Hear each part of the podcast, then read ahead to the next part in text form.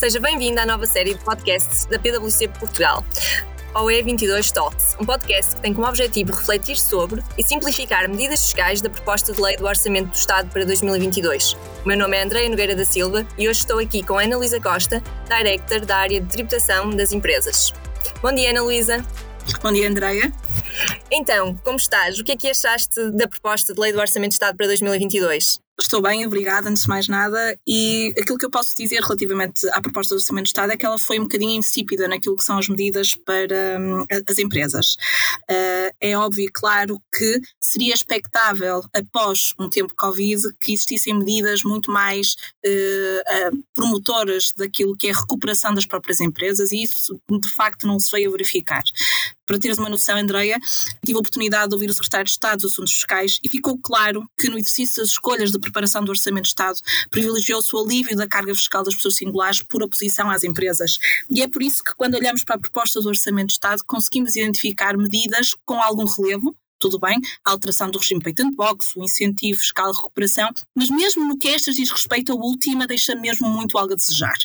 Uh, no seguimento da estratégia que foi assumida por parte do governo, é óbvio que muito que poderia ter sido equacionado nesta proposta ficou por opção de lado. Ok, isso é evidente.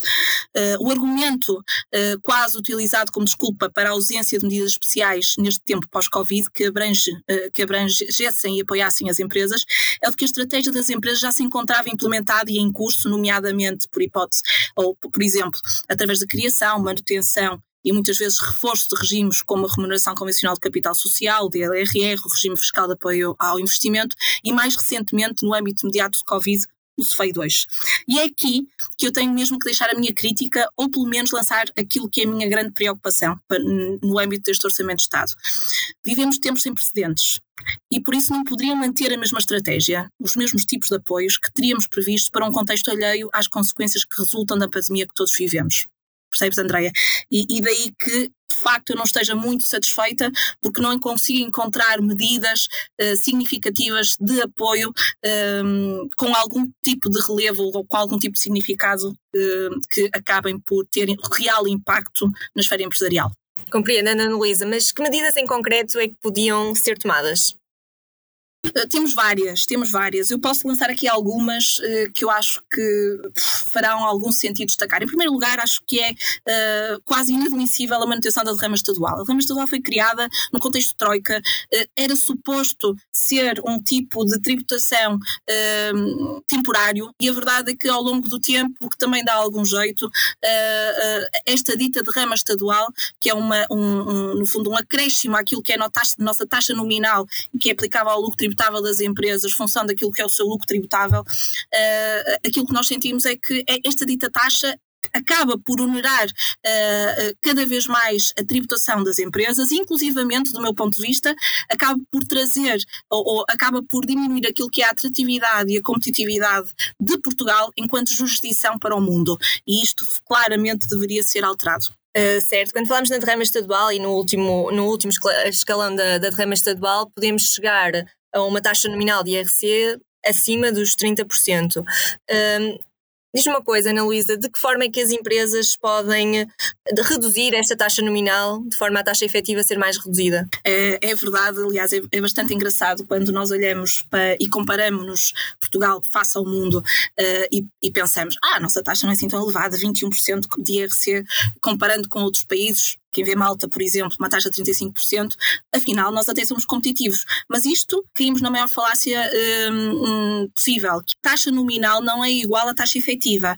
E a verdade é que muitas jurisdições acabam por ter dentro daquilo que são os seus regimes fiscais, ou dentro daquilo que é, no fundo, o seu ordenamento jurídico, regimes fiscais próprios específicos, eh, deduções que, que, permitem deduções de rendimentos, que permitem tributações de, de determinadas atividades, ou até mesmo benefícios fiscais uh, uh, mais direcionados às empresas que acabam por reduzir essa mesma taxa nominal para uma taxa efetiva claramente mais baixa do que, do que a nossa taxa de 21% e muito mais baixa, como é óbvio, quando comparamos taxas efetivas próximas de 30%, quando eh, entramos em linha de conta ou em consideração também com quer tributações autónomas, quer Uh, com derramas municipais e derramas estaduais. E que regimes poderiam ser esses?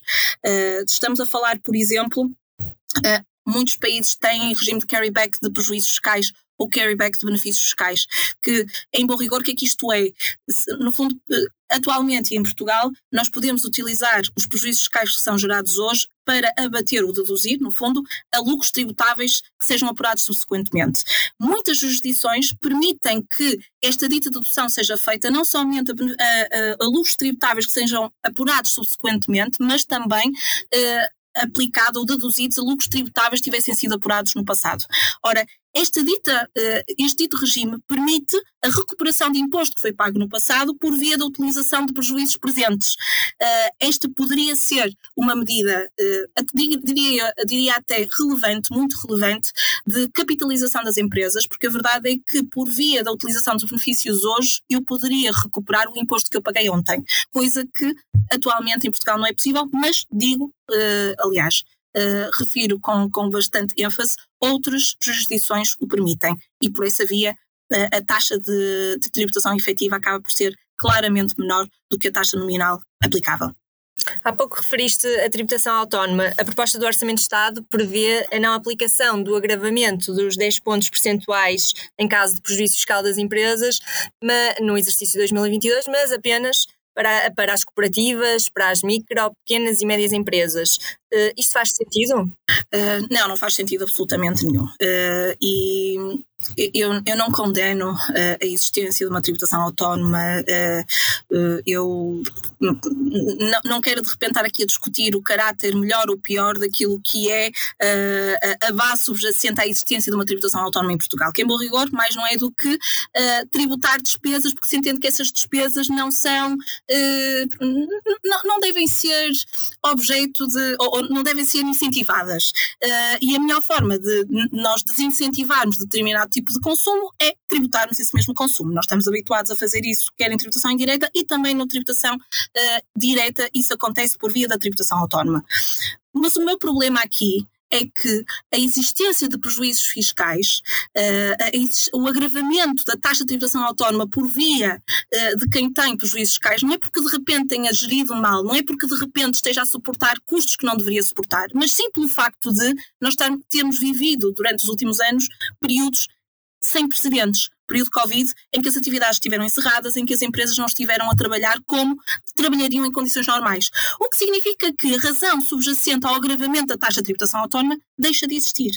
Uh, e essa razão não é somente aplicável às cooperativas, micro, pequenas e médias empresas, também é aplicável às grandes empresas. As grandes empresas não são aqui um malfeitor. As grandes empresas são também elas e foram também elas muito afetadas pelo período Covid. Por isso, não consigo perceber o alcance uh, que não seja, obviamente, a não redução uh, de uma coleta na, nas fe... uma, uma, não redução da receita fiscal, eu não consigo perceber o alcance desta norma que, que acaba por limitar uh, o não agravamento da tributação autónoma única e exclusivamente às cooperativas, pequenas e médias empresas. Acho que uh, acho claramente que esta deveria ser uma alteração a acontecer desde a proposta até o orçamento, ou pelo menos é isso que eu espero. Sim, e falamos aqui numa medida de caráter temporário. Lembras-te de mais alguma medida de caráter temporário que eventualmente pudesse ser aplicável? Podemos falar de, podíamos falar de várias. Eu, eu vou aproveitar uh, esta oportunidade para uh, apresentar aqui uma ideia, e por que não, e consinar-se um regime, uh, não nos podemos esquecer do contexto em que nós estamos a viver, empresas, pequenas, médias empresas, grandes empresas até também, que tenham estruturas de balanço altamente deficitárias por via no fundo, todo um período uh, gravoso naquilo que são, uh, as, no fundo, acumular de passivos por inexistência, como é óbvio, de, de, de, receitas para, para, para fazer face a esses mesmos passivos. Por isso, nós estamos a viver momentos em que os passivos, as responsabilidades aumentaram, mas a minha recuperação da atividade uh, não é suficiente para fazer face a essa dita estrutura de balanço claramente afetada pelo Covid. E muitas empresas, principalmente as micro, pequenas e médias empresas, poderão estar numa circunstância em que, uh, uh, no fundo, a sua subsistência pode, pode estar mesmo em causa.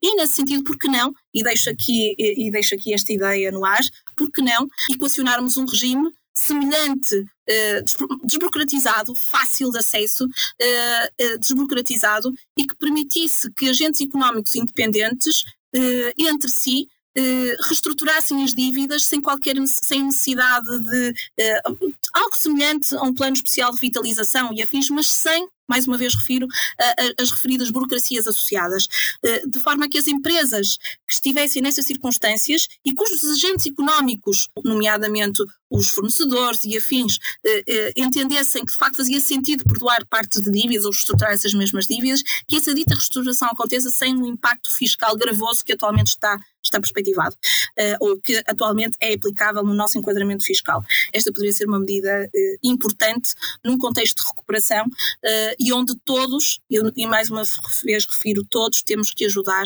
na recuperação uh, da nossa economia. Sim, parece uma medida muito interessante, Ana Luísa. E assim encerramos este episódio da nova série de podcasts da PwC Portugal, OE Talks. Muito obrigada, Ana Luísa, por ter estado connosco hoje. Faça parte da discussão, visite o site da PwC Portugal e não perca os próximos episódios com a análise dos nossos especialistas. Até breve!